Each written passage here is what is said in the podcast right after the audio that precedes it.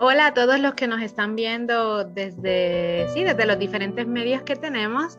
Y bueno, eh, en estos martes vamos a estar juntos caminando hacia la Pascua, ¿no? Entonces cada martes vamos a tener una, sí, una pequeña reflexión para poder caminar juntos, Y bueno, justamente hoy queremos este, empezar a, profundizar eh, sobre la cuaresma, ¿no? Que justamente es este periodo de, de preparación, ¿no? De preparación a la gran fiesta que es la Pascua de Resurrección, ¿no? Este, que es una de las fiestas más significativas para nosotros los cristianos, ¿no? Es es fundamental, ¿no? Sin, sin, la Pascua, pues vana sería nuestra fe, como dice, como dice San Pablo, ¿no? Entonces, eh, a mí me gusta ver a la cuaresma como un tiempo favorable para la renovación personal y comunitaria, ¿no? Que nos conduce justamente a esa gran fiesta que es la Pascua, ¿no? y toma fundamento de las Sagradas Escrituras, ¿no? Porque eh, seguramente habrán escuchado que cuaresma viene del número 40, ¿no?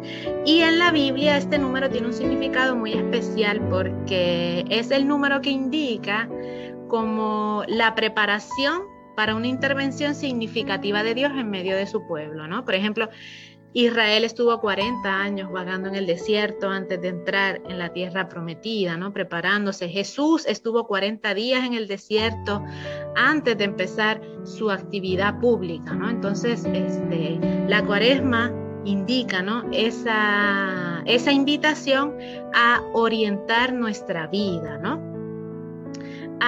Como a decirnos que no tenemos que acostumbrarnos a lo malo que pasa, ¿no? Como que a caer en la rutina de que, bueno, las cosas son así y no van a cambiar, ¿no? Es un tiempo propicio para cambiar de mentalidad, para convertirnos, ¿no? Para que la verdad y la belleza de nuestra vida no radiquen tanto en el poseer cuanto en el dar, cuanto en el ser generosos, ¿no? En la cuaresma significa mirar el mundo que nos rodea, aprendiendo a salir de nuestro ego, ¿no? Y también prepararnos, tener una mirada crítica hacia la realidad que siempre cambia y que no necesariamente está encaminada al bien, ¿no? Y justamente, ¿no? Lo podemos ver, ¿no? Con todas estas situaciones de conflictos, de guerra que, que estamos lamentablemente presenciando, ¿no? El Papa este año, en su mensaje de Cuaresma, nos invita a no cansarnos de hacer el bien, ¿no? Citando eh, una carta de San Pablo. ¿Y cómo, cómo hacemos esto? ¿Cómo no nos cansamos de hacer el bien? Bueno, pues hay tres cosas, ¿no?